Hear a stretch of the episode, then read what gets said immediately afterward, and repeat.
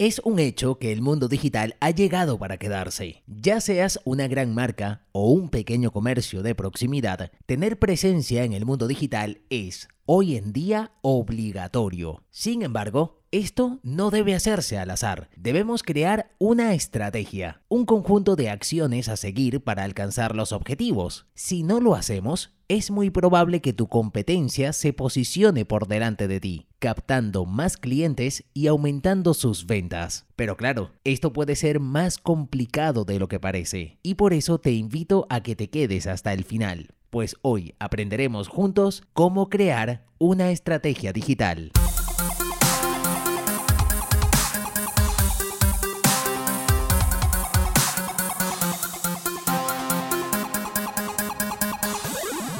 Bienvenidos una vez más a La Teoría del Cómo, un podcast que estrena capítulo todos los meses y que puedes disfrutar a través de Anchor FM, Spotify y Google Podcasts. Recuerda seguirnos en las redes sociales, arroba Daniel barra baja aular, mi cuenta personal, y arroba La Teoría del Cómo, la cuenta de este podcast. Y llegamos al séptimo episodio con un tema apasionante y muy interesante. Además, con una gran invitada. Vamos a aprender de la mano de una crack. Ella es Ariana Oñoro, especialista en marketing digital. Bienvenida, Ariana. Hola Daniel, ¿cómo estás? Muchísimas gracias. Yo, yo soy escucha de este programa desde el episodio 1 eh, y estaba esperando mi invitación, así que gracias.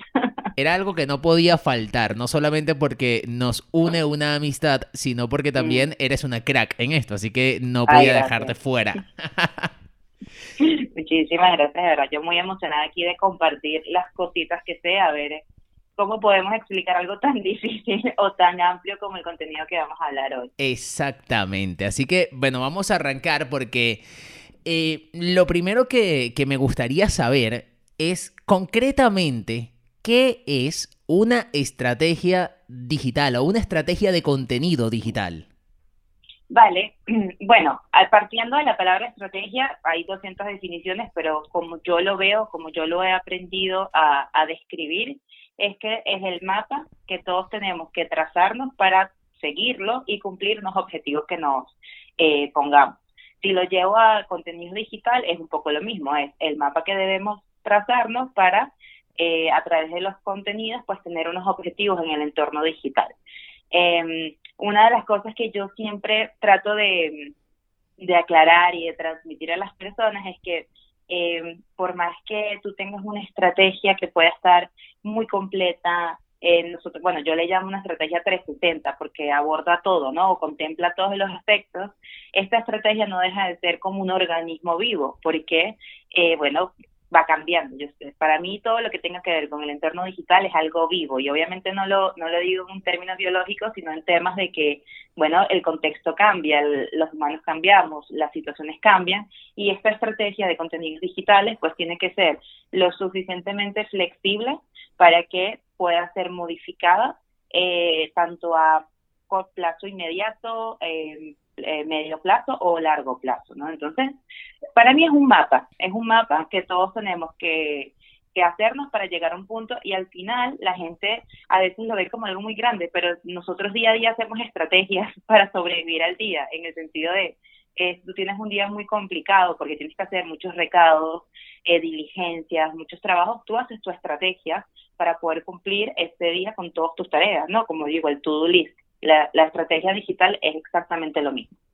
Ok, eh, pero claro, mm, pensando eh, en la acción, cuando te sientas a crear ese mapa para lograr algún objetivo en concreto que quieras para tu empresa, para tu negocio, para ti como marca personal, empiezan a surgir muchas dudas porque no es tan fácil como parece. Entonces, ¿cómo podemos crear esa estrategia? Bueno, primero, eh, yo creo que esto es algo que va eh, perfeccionando con los años, ¿vale? Ninguna estrategia es perfecta al momento que la, que la creas, ¿no? Pero ciertamente sí hay algunas, eh, algunos eh, puntos necesarios que toda estrategia debe contemplar, ¿vale?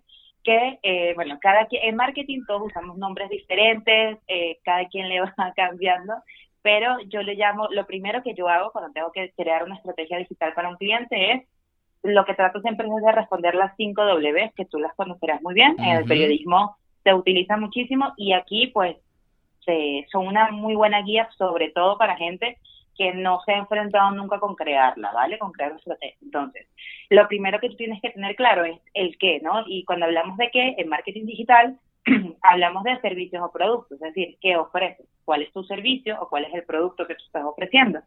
Luego, el quiénes, que el quiénes es el famoso eh, target, audiencia, cliente ideal, potencial, nicho, como le queramos llamar, ¿no? Personal buyer. sí, tal cual. En marketing siempre vamos a utilizar muchos términos, ¿vale? Pero al final es a quién es esa persona con la, eh, quién, perdón, quién es esa persona con la cual tú quieras conectar, ¿vale? Para que compre tus servicios, para que te consuma, para que, no sé, deje su contacto, ¿no? Eso ya dependerá y ya veremos o hablaremos un poco de eso de los objetivos. Eh, que de hecho, personalmente, es una de las cosas que a mí me parece más difícil eh, entender, ¿no? ¿Quién es tu target? Porque allí tenemos que hacer una investigación tan profunda para tratar de descifrar a los humanos que es complicadísimo. Pero se, se va trabajando con la, con la práctica, ¿vale? Luego vendría lo que es el tiempo, cuándo, ¿no? Y cuando hablamos de tiempo es tiempos de ejecución. ¿Cuándo empiezas a, ejecutar todas las acciones de tu estrategia? ¿Cuándo las vas a medir? ¿Cuándo vas a hacer una pausa? ¿Cuándo te vas a sentar a hacer un análisis, no? Luego, el dónde. Y el dónde en este caso, eh, recuerden que estoy hablando muy metida en lo que es marketing digital, es cuáles, son, cuáles van a ser los medios, las plataformas que tú escojas para eh, activar tu estrategia. Es decir, yo voy a estar en Facebook o voy a estar en YouTube. Yo voy a hacer campañas en LinkedIn o yo voy a estar en TikTok, ¿no? Y esto, y esto es una de las preguntas que siempre me hacen es, ¿dónde tengo que estar? O si tengo que estar en todo. En mi opinión, siempre va a depender de lo que eres, es decir, de tu qué y de tu a quién, ¿vale?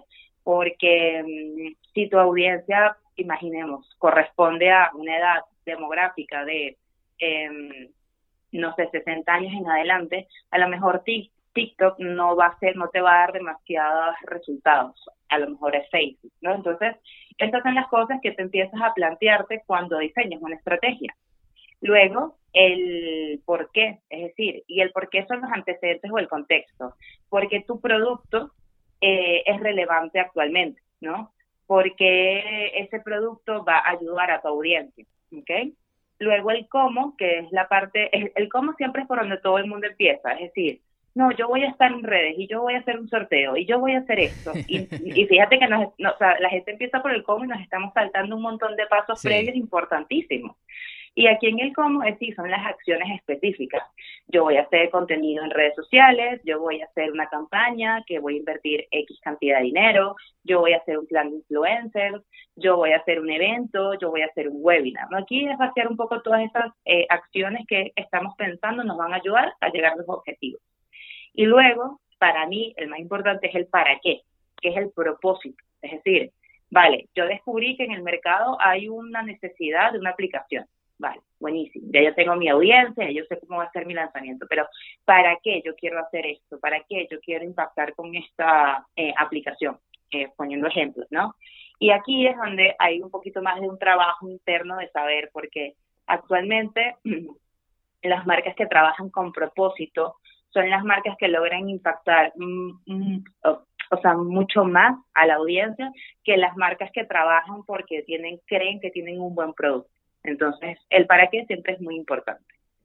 Luego vendría toda la parte de, ok, los KPIs, que son los, las medidas o las mediciones que nosotros vamos a tomar en cuenta para saber cómo va nuestra estrategia. Y esto nuevamente va a depender muchísimo, porque dentro de los KPIs pueden ser, yo voy a medir el alcance, es decir, a cuántas personas llegó mi llegaron mis contenidos. O yo voy a medir el número de visitas a la página web que yo conseguí.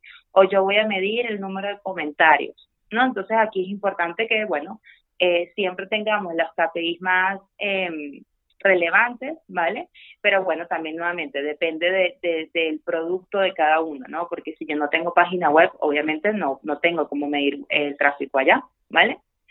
Y luego, una cosa que también yo hago mucho énfasis son los valores emocionales y racionales de cada producto o marca. Yo tengo que saber cuál es el atributo de mi servicio, ¿vale? Es decir, em, mi servicio o mi producto habla a la emocionalidad, mi producto es para las eh, cómo impactan ellos en estos aspectos, ¿no?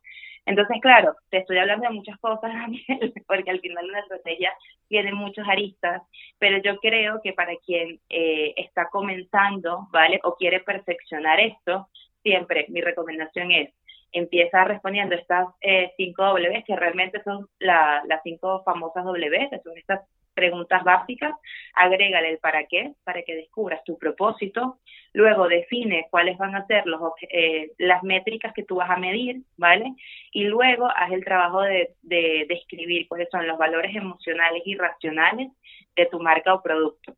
Y una vez tengas esto, vas a tener un plan que te va a saber, que te va a permitir saber por dónde empezar, porque el problema siempre es por dónde empiezo, cuando en el mundo digital oh, hay tantas cosas, ¿no? Claro. Ahora, y con el tema de los objetivos, Ari, porque mm, generalmente la gente cuando quiere quizás tener presencia en redes sociales por poner solo un contexto digital, te dicen, bueno, pero es que yo lo que quiero es vender más. Y, y ya, como que fuese el único objetivo. Me imagino que esto no debe ser eh, siempre así. No, no debe ser siempre así porque pasa algo. Eh, hay, hay que entender por qué se crean las redes sociales. Las redes sociales en ningún momento se crearon como un objetivo de venta, ah, que han ido transformándose, cambiando hasta ahora permitirnos, pues sí, comprar directamente a través de Instagram o comprar a través de Facebook, totalmente. Pero nunca fue el objetivo principal. Entonces, ahora estamos viviendo un proceso muy curioso que es el que las redes sociales, además de todo lo que ya nos ofrecen, pues también de una u otra manera se están queriendo convertir en un e-commerce, ¿vale? Una plataforma de venta. Entonces, ¿qué pasa? Tienes un grupo de personas que vean las redes sociales como eh, esa oportunidad de crear comunidad que la comunidad, a la comunidad tú no le vendes, a la comunidad tú lo enamoras. O sea, lo mantienes allí, interactúas con él, hablas todos los días, le compartes contenido que tú crees que le va a aportar, que le va a ayudar, que le va a entretener, ¿no?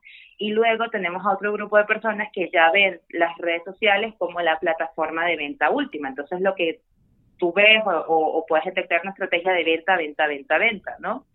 Yo creo que si tu marca vende un producto, pues las redes sociales ciertamente no, nunca va a significar eh, un e-commerce, pero sí es un buen em, lugar para llevar a tus personas a tu e-commerce. ¿Vale? Es normal, y esto pasa mucho, que si eres un pequeño negocio y estás comenzando, a lo mejor no tengas la capacidad de desarrollar un e-commerce, ¿vale? Esto pasa. Y si utilizas las redes sociales para canalizar ciertas, ciertas ventas, porque, bueno, todavía tienes un, un nivel a lo mejor de, de consumo muy bajo, ¿no? Em, pero yo creo que el objetivo único o, específico de las redes no debe ser nunca venta. Y una marca nunca debería desesperarse porque no está vendiendo a través de redes, porque nuevamente es como un embudo más. Yo creo que las redes sociales eh, son ideales para crear comunidad, son ideales para tener una reputación digital, ¿vale? Son ideales para mantener el día a tu, a tu audiencia, pero no debemos confundirnos nunca. Y lo digo, siempre le digo a los clientes, es que no estoy vendiendo por redes, es que mm, no es el, punto donde tú deberías estar vendiendo. Las redes deberían llamar a la gente a que vayan a tu página web. Por lo menos yo trabajo mucho con restauración, ¿vale? Eh, y yo siempre que tengo un cliente de, de restauración o de hostelería, siempre hago un esfuerzo de que las redes sociales no sean el lugar donde se gestionan las reservas, sino que tengamos otra plataforma donde el usuario pueda gestionar por sí solo la reserva, ¿vale? Y las redes lo que hagan es como este trampolín a que yo llevo al usuario a la plataforma que sea de reserva. ¿Por qué? Porque no es lo mismo, no para el usuario la experiencia nunca va a ser igual. Entonces, no se frustren si no venden a través de redes.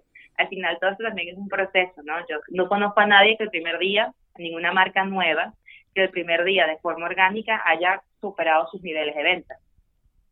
Claro, lo que pasa es que tenemos la, costumbre o la mala costumbre de, compararnos con grandes referentes, que son empresas que ya tienen muchos años en el mercado y que evidentemente cuando entran en un nuevo, en una nueva área, en una nueva zona, como puede ser por ejemplo las redes sociales, pues entran con todo su potencial.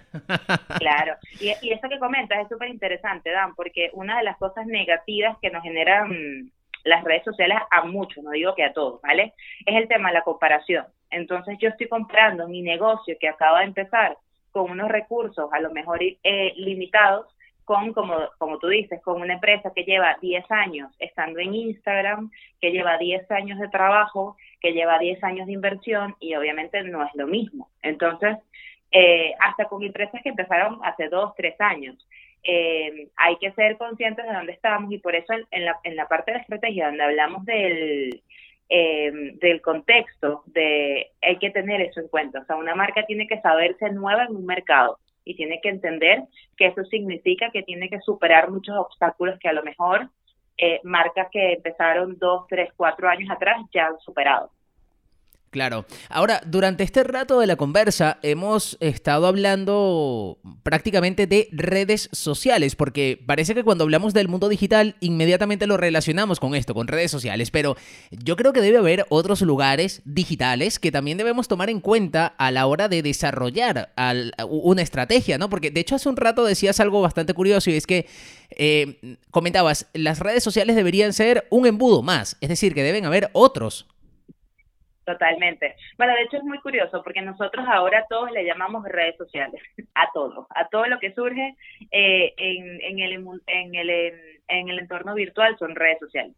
Y realmente, si tú te pones un poco más purista con definiciones, todo la, lo que nosotros consumimos hoy día son plataformas digitales, porque lo que se denomina red social es lo que el usuario hace en la plataforma digital. Es decir, Twitter es una plataforma digital que le permite al usuario crear redes social, ¿vale? Al conectar con otros usuarios, uno va creando o em, hilando estas redes, ¿vale? De comunicación. Entonces, ¿qué pasa? Que ciertamente, bueno, hay, hay un número de redes sociales que están en el top of mind, es decir, que están en la mente del consumidor casi que instantáneamente. Entonces, si tú me hablas a mí de redes sociales, mi cerebro piensa automáticamente en Facebook, Instagram, eh, Twitter, eh, YouTube. ¿Me explico? Claro pero ciertamente hay mucho más. El entorno digital es muy rico en el sentido de la diversidad de, cosas que nos ofrece. Por ejemplo, una página web debería estar dentro del entorno digital y en la propia página web hay todo un mundo donde tú puedes eh, que tú puedes construir para que contribuyan con tu estrategia, ¿vale? Eh, luego, por ejemplo, está, o yo divido lo que son las redes sociales mainstream, ¿vale? Que ya, ya las hemos nombrado, a las que son las redes sociales no tan mainstream o de nicho, por ejemplo, Clubhouse, una red social que se terminó convirtiendo en una, en una plataforma de nicho. Luego tienes otros eh, espacios como Reddit. Reddit es una red social porque permite la comunicación, aunque parece más como una página de foros y de noticias, pues sí termina, sí tiene como ese checklist de lo que tiene que tener una red social, ¿no? Eh, luego tienes un montón de otras plataformas que, claro, nos olvidamos de ellas porque creemos que nuestra audiencia, y porque sí, va a estar en las tres mismas de siempre. Y no es así. Y aquí hay una cosa muy interesante, y es que la utilización de la red social siempre va a depender del contexto donde tú estés. Yo ahorita, y pongo un ejemplo, yo, toda mi experiencia laboral ha sido con marcas en Latinoamérica o en España, ¿vale? Y de, y de por sí, en Latinoamérica, el consumo de unas redes sociales o el uso que se le da por lo menos a Twitter es radicalmente diferente al que se le da en España, ¿vale? Eh, eso ya cambia de por sí mi estrategia de contenidos, porque el mismo contenido que yo estaba acostumbrada en, Venezuela y trabajando con otras marcas en Latinoamérica, me cambia radicalmente a cómo yo tengo que plantearlo para mis clientes en España. Luego, ahora tengo la experiencia de estar trabajando con una empresa americana, una startup, y es que el uso de las redes es totalmente diferente. Y el elegir qué redes totalmente diferente. Aquí, te, aquí estamos hablando de que empezamos a utilizar eh, Twitch, empezamos a utilizar Reddit, empezamos a utilizar otras redes sociales que yo no contemplaba porque estaba un poco sesgada. De no, todo el mundo está en Facebook, Instagram y Twitter, ¿no? Eh, entonces esto es muy interesante y yo creo que aquí, si hay personas que nos escuchan que, bueno, tienen negocios en diferentes partes del mundo, una de las cosas que tienes que incluir en tu estrategia digital de contenidos es averiguar cuál es el consumo eh, en tu en donde esté tu área, tu target, ¿vale? Si tu target es Estados Unidos, por un ejemplo, pues averigua cuál es el consumo de redes sociales allí, cuáles son las redes sociales que más se utilizan. Y no te quedes únicamente con las tres primeras, busca alternativas. Porque, por ejemplo, eh, otros espacios donde deberías eh, pensar estar, bueno, si tú tienes, eh, por lo menos, otro, otro cliente, ¿no? Yo siempre hablo de ejemplos personales porque me parece más fácil pues poder desarrollar, ¿no? Si tú tienes, yo tengo un cliente que es un coworking, que además tiene espacios para eventos de streaming y eventos eh, virtuales, ¿vale? Ellos, por ejemplo, las redes sociales nos han funcionado muy bien, pero nos han funcionado para el objetivo de darnos a conocer, de hacer alcance. Para el objetivo de reservar espacios, nosotros hicimos toda una investigación de dónde los usuarios, es decir, dónde nuestro target eh, busca estos espacios para alquilarlos y descubrimos que hay un montón de páginas en Madrid, ¿vale?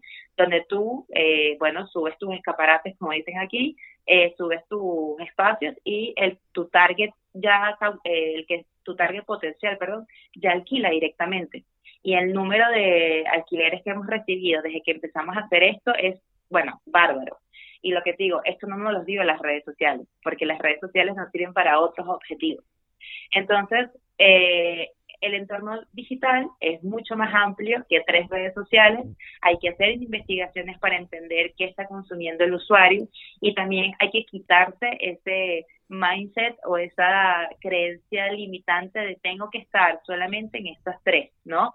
Porque, como te digo, es muy amplio. Aparte aquí también entran, Daniel, cosas como email marketing, como, bueno, un montón de otras acciones que están dentro del marketing digital que viven en el entorno virtual que son hiper eh, necesarias para una buena estrategia. Claro, porque al final lo que ocurre o, lo que suele ocurrir, Ari, es que tenemos ese sesgo de, bueno, Instagram, por ejemplo, es la red social que yo uso, entonces aquí es donde yo debo estar, sin realmente hacer el análisis de si mi cliente eh, puede estar allí o, más allá de si esté, porque eh, el caso del coworking me parece bastante curioso, no solo de si esté o no, porque es muy probable que, que la misma persona que que te está alquilando el espacio del coworking esté utilizando Instagram también, pero no es la herramienta fundamental para hacerte la reserva, por ejemplo. Entonces, entender eso va a ser cambiar, evidentemente, eh, el negocio. Porque, fíjate, eh, me parece bastante clave el ese ejemplo en particular del coworking. Y creo que no lo pudieron haber eh, no, pudieron haber llegado a esa conclusión ah, si no hubiese existido detrás una, una investigación y la estrategia de hecho. Entonces mi siguiente pregunta es la importancia de esta estrategia digital. ¿Por qué es importante? Porque, claro, quizás la gente que nos esté escuchando en este momento, que tenga un comercio, una marca personal, algo bastante pequeñito, dirá, wow, pero esto es un follón, esto es un trabajo increíble. Además que ya habías avanzado hace rato que es un trabajo cambiante porque el público, la audiencia cambia. O sea que no me voy a dedicar un día entero a crear mi estrategia por decir algo y ya está. Va, voy a tener estrategia para los próximos cinco años para enfocarme en otras cosas. Entonces, quiero que, intentemos o, que intentes un poco eh, explicar eso. ¿Por qué es importante? Bueno, si me lo preguntas a mí, Ariano Ñoro, porque es la única manera que yo he, descubierto que me sirve a mí para saber qué tengo que hacer. Y digo esto porque el mundo eh, digital puede ser muy abrumador, ¿vale? ¿Por qué? Porque todos los días, como tú decías, Gabriel, está cambiando todo. Eh, sale una tendencia nueva y tú quieres estar allí, tú quieres abarcarlo todo, pero si yo no sé por dónde tengo que empezar, pues es que no voy a empezar ni siquiera. Esto ya lo hemos hablado tú y yo siempre, que, que la, eh, uno se abruma mucho y cuando te abrumas, y esto es psicológicamente, te paralizas, ¿no? O hay dos, hay dos reacciones, o te paralizas o empiezas a hacer muchas cosas sin saber el, el porqué de cada cosa, ¿no? Y no llegas a nada. Eh, ¿Por qué es importante, Dan? Porque eh, te va a, cuando digo te, cuando te hablo te va, le hablo a la persona que nos está escuchando, ¿vale? Te va a permitir primero conocer muy bien tu marca. Mira, tú no, yo tengo casi 10, no, 10 años ya. Yo soy malísima con los números. creo, creo, que tengo 10 años de experiencia, puede ser un poquito más. Eh, y yo me he dado cuenta que en la mayoría de los casos el cliente no conoce su marca no la conoce, no conoce su marca, no sabe realmente qué está aportando al, al, mundo, no sabe cuál es su propósito, no sabe cuáles son sus valores emocionales o racionales, ni siquiera sabe cuál es su verdadero target, porque aquí pasa algo muy, eh, muy curioso, que es que el cliente siempre te llega a ti con un proyecto y te dice, mi target son las personas inteligentes, o sea, siempre hay una, una idealización, ¿vale? De lo que es el target. ¿Por qué? Porque, bueno, todos queremos tener un target increíble, todos queremos que nuestra marca sea increíble pero luego mm, parte del trabajo que me toca a mí hacer es ir quitándole ese sesgo al cliente. No, mira, su target real es este, ¿vale? Y el que está dispuesto a comprarte tu producto es este tipo de persona, no es eh, David Beckham, es esta, este mortal, ¿no? Porque es que pasa mucho, siempre hablamos de una idealización del target. Entonces, claro, si tú eh, eres un, te dedicas a, o sea, tienes tu negocio y eres quien te dedica a esto, te va a ayudar muchísimo a descubrir realmente eh, el ADN de tu marca, de tu producto, de tu valor diferencial. Y eso es muy potente porque eso ya te va a ayudar a futuro a entender cuándo tienes que cambiar, cuándo tienes que mejorar, eh, cuándo te puedes unir a una tendencia porque hace sentido con tu marca, ¿no? Luego, que si tú no sabes cómo medir tus resultados, pues nunca vas a saber qué avanzas o no. Entonces, si yo no tengo claro que cuáles son los objetivos que yo tengo, ¿vale? Yo quiero llegar a este número, yo quiero lograr esto, ¿vale? Y luego no sé cómo medir eso, es que siempre voy a estar con esa sensación de que no llego a nada, de que mi proyecto pues está un poco en el limbo. Les cuento lo que me pasó, que tenía, a mí me, me, me contratan para hacer una consultoría digital, ¿vale? Que eso es revisar, bueno, cómo está la marca en todos los, en todo este entorno, ¿no? Y cuando yo hago, cuando yo me reúno con, con esa clienta y me dice, es que yo siento que mi tráfico es malísimo, mi tráfico en la página web, ¿vale? Yo siento que mi tráfico está muy bajo. Y le digo, bueno, pero ¿cuáles son tus números? ¿No? Porque aquí viene otro tema que son las expectativas. Yo quiero un tráfico web de Coca-Cola, pero no soy Coca-Cola. es como que, bueno, vamos a ver cuál es tu tráfico. Bueno, esa persona estaba recibiendo cerca de 500 visitas diarias en la página web. Wow. Eso no es un tráfico para nada malo, ¿ok? Ahora, si me escucha Coca-Cola me dirá que eso es un tráfico eh, mediocre, pero estamos hablando de un pequeño comercio. Eso no es para nada malo. Yo le decía, tu tráfico está muy bien. Ahora, el problema no es el tráfico, el problema es que hasta hay algo en tu página web que no logra que el usuario convierta. O sea, que no logra que el usuario haga lo que, la acción que tú esperas que haga. Entonces, ese tipo de cosas, cuando tú tienes una estrategia clara, te va a permitir llegar a esas conclusiones. Entonces, en vez de decir, es que no tengo, un buen, no tengo un buen tráfico, no hago nada, te va a decir, ah, no, yo tengo un buen tráfico, pero te, no, te permite ver más allá, ¿vale? Hacer unos análisis más profundos para poder ver más allá. Además, nuevamente, te permite que tú te organices. Pasa mucho que es como nuestro día a día cuando trabajamos en este aspecto, que todo siempre, tú sientes que siempre vas, llegas tarde a todo. Entonces, por ejemplo, eh, imagínate que mañana, de domingo, Halloween, a tú por estar trabajando en el día a día se te olvidó que mañana es Halloween. Entonces tienes que pararte a hacer un contenido de Halloween porque sabes que va a ser tendencia y porque tu marca, entonces estás siempre como trabajando en el día a día. Yo digo que eso es como apagando fuegos todos los días. Eh, y aunque, ojo, y lo advierto, este trabajo tiene mucho de eso, muchísimo de eso. Sí es verdad que cuando tú tienes una, un apoyo de una estrategia, ¿vale?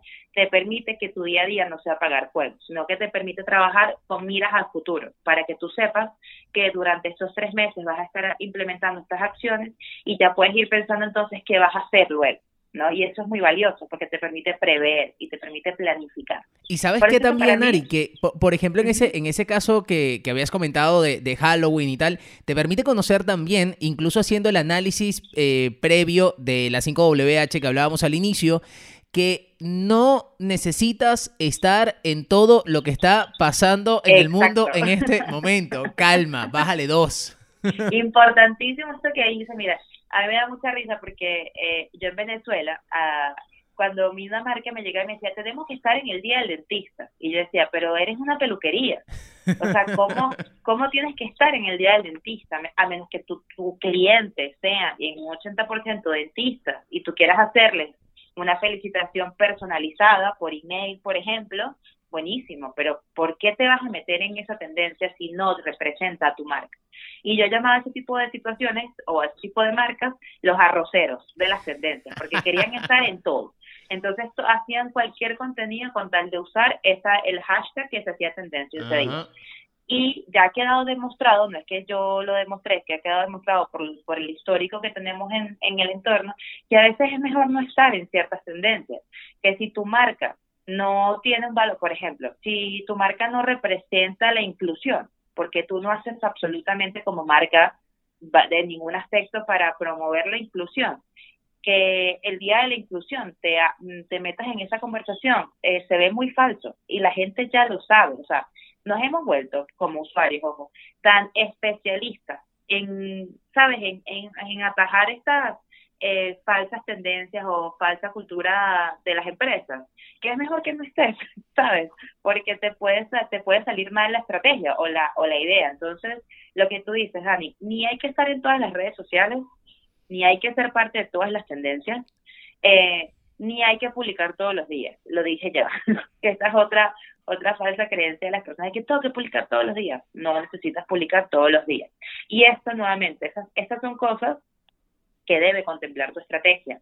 Ya en la parte de acciones, ¿vale? Cada cuánto yo voy a publicar. A lo mejor no tengo que publicar siempre eh, en el feed de Instagram, sino que me puedo ir a las stories o puedo crear un grupo. O sea, hay muchísimas cosas que podemos hacer. Y yo, mi invitación siempre es a que no nos limitemos con hacer las tres cosas de tiempo.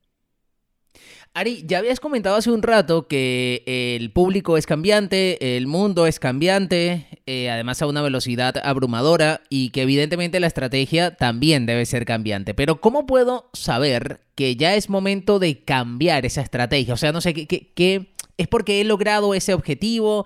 ¿Es porque he determinado algo? ¿Ha pasado algo? No sé, ¿cómo, cómo se puede ver un poco más tangible el, el hecho de decir, mira, esto hay que actualizarlo? Bueno, eh, esas dos cosas que acabas de comentar son parte de cuando tú decides hacer estos cambios. Primero, cada tres meses tú deberías replantear. Y cuando yo digo replantear, no es que eh, cambies todo, pero que hagas un análisis, ¿vale? De cómo han venido siendo tus resultados los últimos tres meses y veas y qué puedas mejorar, ¿vale? Luego, siempre es muy importante hacer una práctica que se llama el social eh, listening. El social listening, que es la escucha social, es que tú eh, hay, hay, que dedicarle tiempo a ver qué está pasando en, las plataformas o en las redes donde estamos. Entonces, si nosotros estamos viendo que nuestra estrategia, por ejemplo, era con mucha fotografía, o sea, incluía muchos recursos fotográficos en los contenidos, pero estamos viendo que ya en Instagram, en Facebook, en, en las páginas, el, el, sí, en las páginas web ya es formato eh, video, nosotros tenemos que replantearnos esa parte de la estrategia. ¿Será que ya tengo que mm, cambiar de foto a vídeo? ¿Vale? Eh, entonces, cada tres meses siempre recomiendo que hagamos una revisión, una revisión de cómo estamos, de qué cosas tenemos que mejorar. Eh, normalmente lo que siempre suele cambiar en una estrategia es, em, o, lo más variable, ¿vale? Es em, las acciones, ¿vale? Implementar o quitar acciones. Eh, también el tema del medio, es decir, bueno, a lo mejor mm, me tengo que buscar otros espacios más de nicho para llegar, por lo menos el podcast. Eso fue esto, por ejemplo, tú ves que ahorita muchas personas están incluyendo el podcast en su estrategia, ¿vale? Bueno, no digo que todo el mundo deba hacerlo, pero si merece la pena y tienes la capacidad de crear contenido para ello, es una buena idea, ¿no? Si tu marca, sobre todo las marcas más personales. Claro. Eh, bueno, y lo estamos viendo en marcas grandísimas, porque ya marcas súper establecidas están creando como su departamento de podcasting, ¿vale? Porque es una tendencia. Eh, luego, por ejemplo, el, la audiencia tres meses es muy rápido para saber si tu audiencia es la correcta o no, pero puedes empezar a ver cosas, puedes empezar a ver si te consumen más mujeres o u hombres, puedes empezar a ver cuáles son tus países de mayor impacto, puedes empezar a ver, por ejemplo, a qué tipo de contenidos reaccionan más, si por ejemplo, a los vídeos o a las fotos, o al contenido más orgánico, al contenido más estético, ese tipo de cosas los puedes empezar a ver ya con tres meses y puedes empezar a hacer cambios, ¿vale? Y luego también, obviamente, si, si pasa algo que tú te das cuenta que en tres meses no has conseguido ni un resultado, pues obviamente sí hay que plantearnos qué está pasando. A lo mejor salí en un mal momento, a lo mejor mi estrategia no le está, no está sabiendo vender mi producto, a lo mejor no estoy conectando pero ni un poquito, entonces tengo que irme más al origen a revisar. Y también eh, pasa mucho que las marcas eh, no cambian estrategias, pero cambian mensajes clave. Es decir, la estrategia no es tu eslogan. Y esto es una cosa muy clara. Tu estrategia es todo lo que, o sea, el eslogan es parte de la estrategia, pero la estrategia es todo tu plan de acción, ¿vale? Entonces, ¿qué digo con esto? Que hay mucha gente que cree que cambiar, que por ejemplo en Navidad tener una, un mensaje diferente es cambiar la estrategia. No, eso es que tienes tus mensajes por época. Entonces, tú lo que tienes que analizar es, bueno, eh, si por diciembre yo voy a hacer cambios radicales, porque en diciembre es un muy buen mes de venta para mi producto, a lo mejor me tengo que hacer una estrategia específica para diciembre, ¿vale? ¿Por qué? Porque yo vendo, imagínate, un producto que se consume en la cena navideña, ¿vale? Entonces yo tengo que hacer una estrategia que esté muy enfocado en diciembre, Entonces ahí tendrías que cambiar o crear una específica para diciembre. Luego vemos el caso, por ejemplo, de Facebook, que es súper curioso, que están haciendo toda una estrategia de rebranding, ¿vale? Em, ya Facebook no se va a llamar Facebook, se va a llamar Meta, ¿vale? Que es el nombre de una de las compañías de Zuckerberg, si no me equivoco. Entonces, claro, esto es muy curioso porque esto es una estrategia casi que radical. ¿Por qué? Porque la marca de Facebook, o sea, el nombre en, el, en la mente de casi que todo el mundo está asociada a mucha polémica. Entonces ellos quieren que, que bueno, hacer un cambio de rebranding, una estrategia para crear una, un, un, nombre nuevo que esté totalmente limpio de, malos pensamientos, ¿vale? Entonces, claro, esto ya es un ejemplo súper extremo, ¿vale? Pero bueno, a veces también, bueno, eh, las marcas cometen errores o las marcas se asocian a cosas que no son, no están en el plan y tienes que hacer, bueno, estrategias de rebranding. O por ejemplo, eh, lanzas un producto con un nombre, ¿vale? Y luego te das cuenta al año que ese nombre ya no le, ya no le queda bien, ¿no? Entonces haces estrategias de, bueno, volver a hacer cambio de nombre, volver a posicionarte. Entonces, eh, para resumir, yo recomiendo siempre, cada tres meses revisemos la estrategia, ¿vale? Hagamos una, una revisión de todo, de nuestros resultados, qué hemos hecho, eh, quién, a quién nos, o sea, con quién interactuamos más, qué tipo de persona, de dónde es esta persona, y luego, eh, bueno, vayamos viendo en el año cuáles son nuestros momentos importantes. ¿Vale? Por ejemplo, ahorita todas las marcas están enfocadas en Black Friday, porque es lo que viene, ¿vale? Eh, y no importa que no estés en Estados Unidos, Black Friday es una tendencia mundial. Entonces, bueno, también tú tienes que prever que viene el mes de Black Friday y también hay una efeméride que es muy importante en Estados Unidos, que es el Giving Tuesday, porque este mes se asocia mucho a la generosidad, que realmente es todo al consumo, pero bueno, eh, la magia del marketing. Entonces, bueno, eh, tú lo que tienes es que entender si tu marca, por ejemplo, si tienes un producto, bueno, prever que viene Black Friday, que el, el usuario está más predispuesto a consumir y ver si te eh, si haces una estrategia de, de por Black Friday. Luego viene diciembre, que es otro mes muy bueno para el consumo. Eh, luego viene enero, que no es tan bueno para el consumo. Por eso es que en enero vemos tantas eh, rebajas en todo el mundo, porque claro, la gente se ha gastado todo el dinero entre noviembre y diciembre. Entonces las marcas como para potenciar ese último push hacen muchísimas ofertas. Entonces, todo ese tipo de cosas tú las puedes ir previendo en tu estrategia para que estés preparado, para que no llegue Black Friday y tú te vuelvas loco y saques una publicación que obviamente con una publicación no vas a generar el, el ruido y los resultados que quieres. Ari, ¿sabes que eh, hace años, sobre todo mm, para el tema de, posicionar alguna marca, se utilizaba mucho los lo offline, eh, medios tradicionales, radio, televisión, la prensa, eh, se hacían pues eventos, eh, pero lo digital le está como ganando desde hace años ya la batalla a lo offline. Sin embargo, veo grandes marcas, por ejemplo, gente como Netflix que todavía apuesta a sobre todo ese mix, ¿no? De hacer cosas offline que luego traslada a lo digital. Entonces no sé si, si lo offline eh, ha muerto definitivamente o hay que replanteárselo buscando algo así, ¿no? Ese, ese mix entre lo fuera y lo interno de lo digital. Claro. Bueno, nuevamente, va a depender de quién se lo pregunte, porque aquí hay muchas opiniones, ¿no? Como en todo. Pero para mí, para nada muerto. De hecho, es un error que una marca no contempla acciones en el offline, porque en el offline es donde realmente está donde realmente la vida sucede, ¿vale? Es decir, yo y todos pasamos mucho tiempo ciertamente en redes, en plataformas, en páginas web, en Netflix, en, bueno, en todas las plataformas, ¿no? Que se nos ofrecen. Sin embargo, nosotros salimos a vivir la vida, o sea, nosotros salimos a interactuar, nosotros vamos a un museo, nosotros vamos a una calle, nosotros nos montamos en, en el autobús, en el metro o en el coche, carro, entonces nosotros tenemos una vida afuera, ¿vale? ¿Qué pasa? Que si una marca olvida que el humano sigue interactuando en el afuera, pues está perdiendo muchas oportunidades de impactar de una forma diferente que el offline, ¿vale? Por ejemplo, ¿qué hace Netflix? Por lo menos en España, que en Madrid, que es lo que he podido ver, que a mí me encanta. Netflix siempre que tiene algo nuevo que contar, entiéndase una nueva serie donde han invertido mucho dinero, eh, siempre utiliza eh, comunicaciones gigantografías, o sea, lo más grande posible en, el, en los puntos de Madrid con mayor tráfico de personas, ¿vale? ¿Por qué? Porque así se asegura que, bueno, aunque sea un 20% de esas personas van a ver, ¿vale? Y les va a llamar la atención. Aparte son muy buenos en el tema eh, de, en el tema del copywriting, ¿no? De cómo escriben estos mensajes, porque siempre genera interés. Luego, por ejemplo, también em, dependiendo de la serie, asocian las estaciones de metro y luego te, te bajas en el metro y tienes un despliegue de toda la publicidad o de toda la imagen de una marca, de una serie. Entonces es muy interesante porque no dejan de tener un gran, gran eh, despegue en, en todo lo que son las plataformas digitales, pero nunca se, olvidan, del offline.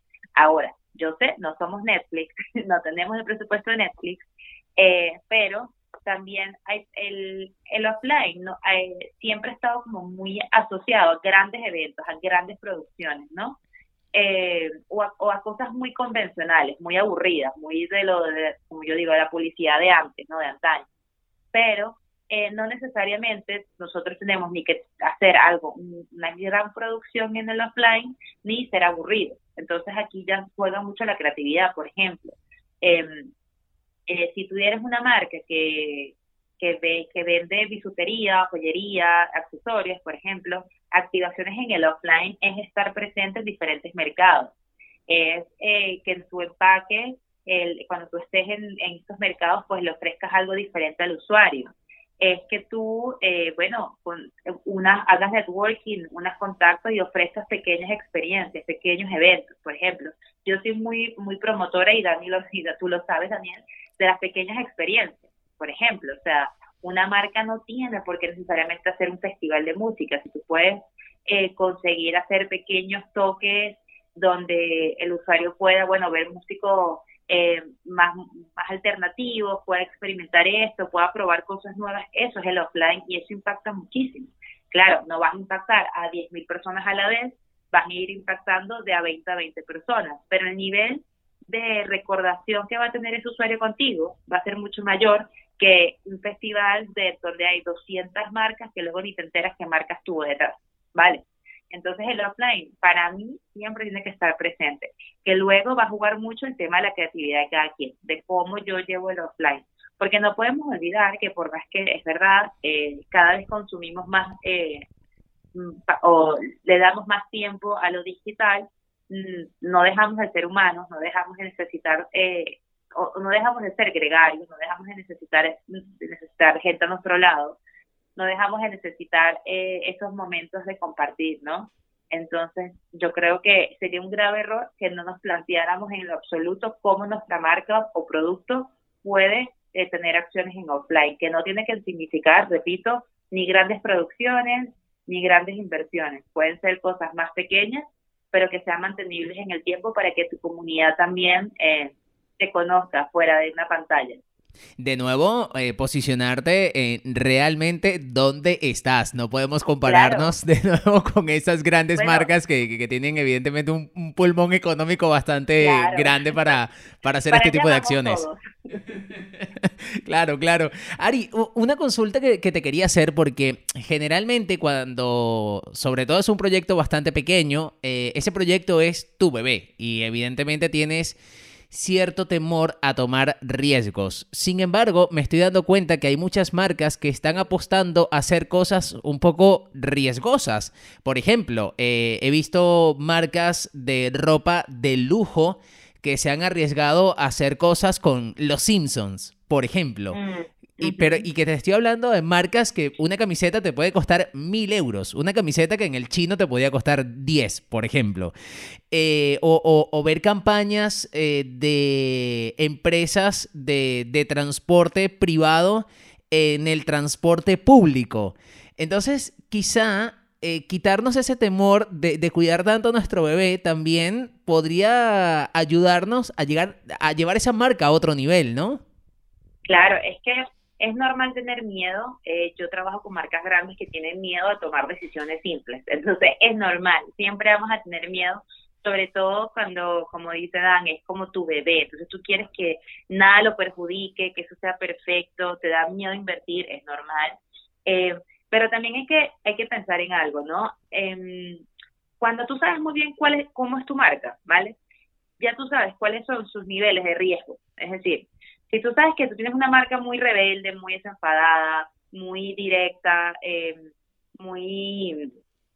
Sí, bueno, e, en general, el, el arquetipo del rebelde, de la marca rebelde, de la marca que siempre tiene algo que decir, ¿no? Y siempre va en contra de lo mainstream. Obviamente es mucho más fácil ver que o, pensar eh, cuán arriesgado puede ser, porque tu marca se ha, se ha, posicionado como eso, entonces el usuario no te va a criticar tanto, ¿no? Porque eres una marca rebelde. Pero también hay que pensar que si siempre hacemos todo como el manual nos indica, pues nunca vamos a lograr destacar. Y es importante destacar. ¿En qué sentido? Ojo, en que, bueno, tu marca tiene que ser recordada por algo. Entonces, tu marca puede ser recordada porque, eh, bueno, hace las cosas diferentes, porque eh, tiene ciertos eh, atributos. Por eso, nuevamente, me voy a lo que hablaba inicialmente de los pasos de la estrategia. Tienes que saber muy bien cuáles son los valores emocionales y racionales de una marca, ¿no? Eh, hay un montón de marcas que lo han hecho geniales. A mí me gusta mucho uno que, de hecho, es una agencia eh, en Barcelona, creo que están ellos que se llaman putos modernos. Ya desde el nombre te están rompiendo todo, ¿no? Porque ¿quién llama una marca así? ¿No? Entonces, y, y, si, y, si ves sus contenidos, pues obviamente es una marca que le gusta y que, o parte de su manual es ser así, ¿no? Entonces, claro, es una marca que aunque eh, a veces es criticada, pues tiene, un, tiene una comunidad que le gusta mucho lo diferente que son y han calado en la mente yo creo que de toda España, ¿vale? Entonces, y marcas grandes, otras marcas grandes los han buscado para ese tipo de acciones. Entonces es muy interesante porque a veces eh, ser arriesgado, a veces pensar eh, en colaboraciones diferentes, pues te puede, te puede dar una, una gran sorpresa. Y aquí venimos con otra palabra que ahorita es súper importante, que es el tema de las colaboraciones. Obviamente es más fácil crecer cuando yo tengo a gente que me está ayudando. Eh, y en el tema digital, una de las cosas que hemos empezado a ver como un fenómeno es el tema de las colaboraciones, ¿no? De que se unen dos personas, tres, cuatro, el número que sea, para apoyarse mutuamente, ¿no? Eh, y entre las marcas está pasando exactamente lo mismo. Marcas que tú, como el ejemplo que decías es fantástico. Marcas que tú en tu vida hubieses imaginado que tendrían en común, los Simpsons y esta marca de lujo de ropa. Pues mira cómo, cómo han sabido hacerlo y aparte eso ha quedado en la mente del usuario, seas o no, y esto es importante, seas o no el target de su usuario, porque yo no soy target de esa, de esa línea de ropa, ¿vale? Y Los Simpsons lo veo, tampoco es mi serie favorita, pero ya para mí eso significa un hito, me explico. Y así lo hemos visto eh, también una eh, hace años. Para mí uno de los mayores hitos en la, en la publicidad fue entre McDonald's y Burger King, que viven todo el tiempo, claro, son los dos grandes competidores. Eh, y creo que fue para el Día de la Paz y creo que fue la creo que fue Burger King Argentina no me acuerdo muy bien pero ese también es un gran hito de cómo eh, unirte hacer colaboraciones pues mira marca hitos que, que, que se quedan en la historia. Entonces y, y esto es muy bueno esto es muy buen una muy buena acción para las marcas más pequeñas que tú empiezas a buscar a otras que puedan aportarte y ayudarte y por lo menos hacer sorteos en colaboración eh, las plataformas ahora, Instagram está trabajando en el tema de, eh, compartir contenidos en colaboración con. Y eso es muy bueno porque te duplica el alcance. Entonces sí, y lo hemos visto, nosotros tenemos eh, amigos eh, que trabajan aquí y hacen unas cosas fantásticas cuando se unen con otras personas. Eh, y creo que eso está, eso más que una, que una debilidad debería ser considerado como una muy buena acción en todo esto del marketing digital.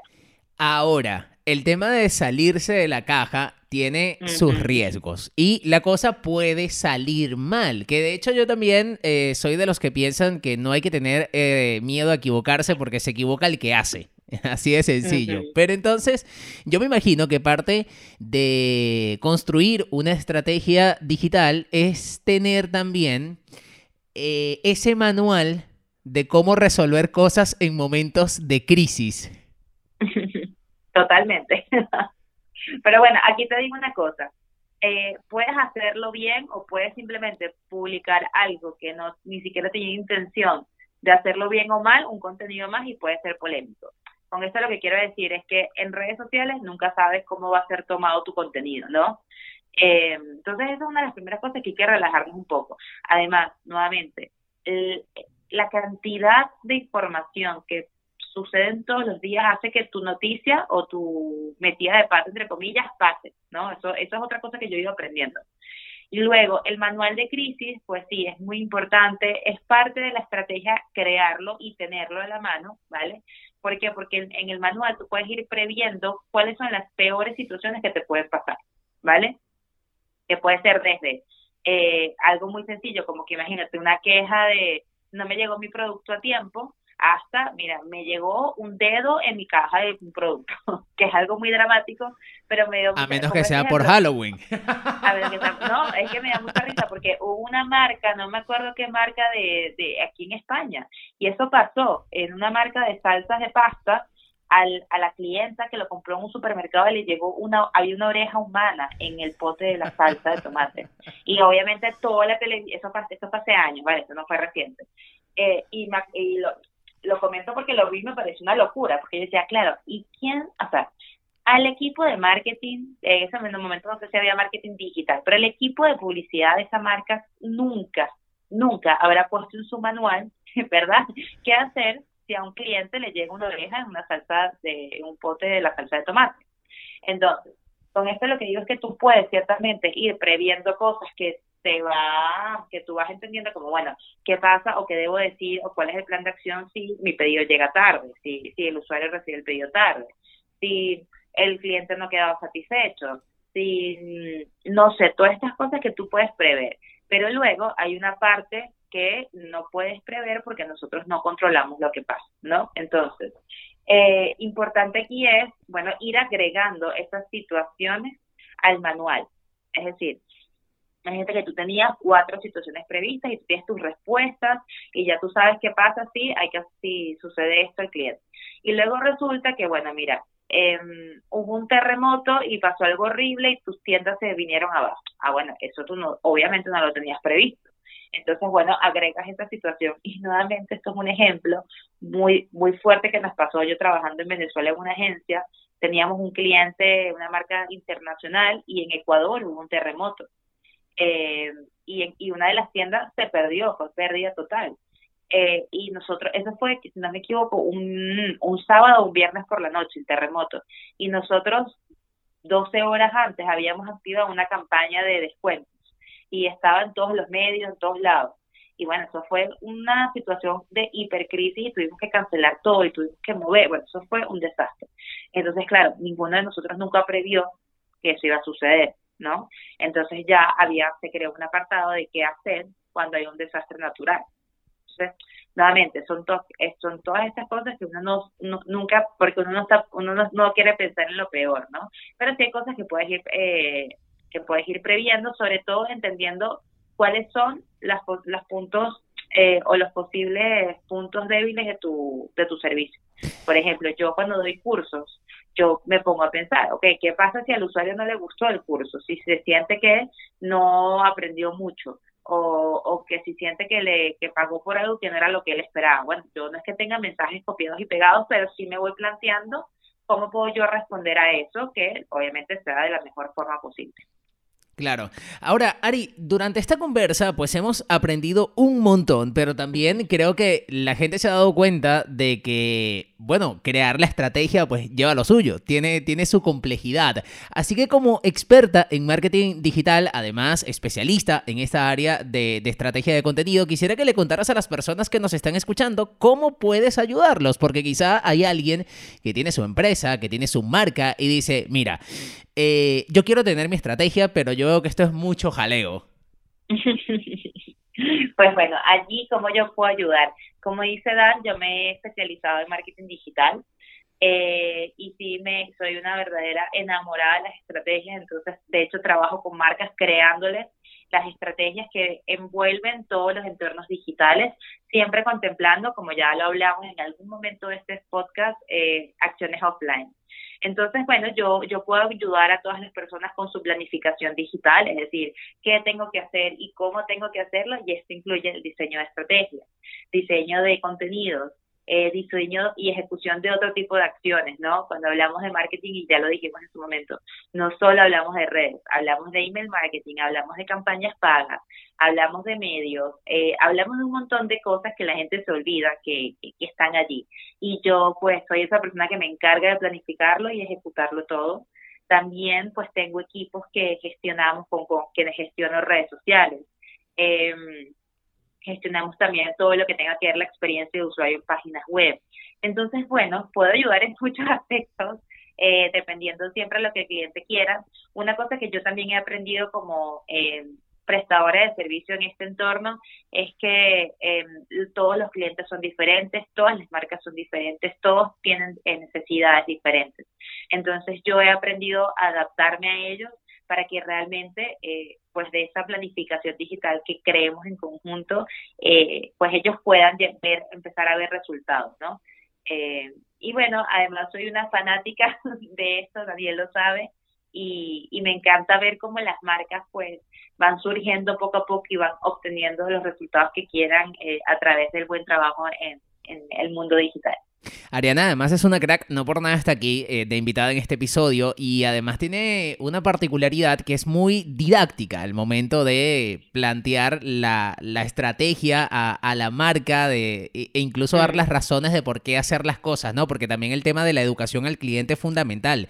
Muchas veces el, el cliente cuando te lleva a la contraria es porque, bueno, evidentemente no conoce y, esa parte didáctica Ariana te me la tiene. Así que arroba Ariana Honoro, porque todavía no tenemos H en el mundo, eh, perdón, mira el otro, H, ñ en el mundo digital. Así que debe ser arroba Ariana Honoro su cuenta de Instagram para que se puedan poner en contacto directo con ella. Ariana, ha sido un placer tenerte como invitada en este episodio de hoy de La Teoría del Cómo. Muchísimas gracias. Muchísimas gracias a ti por invitarme y de verdad que ha sido una conversación súper interesante. Y a ustedes, muchísimas gracias por escuchar un episodio más de la teoría del cómo, el podcast que sale publicado todos los meses a través de anchor.fm, Spotify y Google Podcast. Arroba la teoría del cómo, la cuenta de Instagram de este proyecto. Arroba Daniel barra mi cuenta personal. Nos escuchamos en el próximo episodio. Cambio y fuera.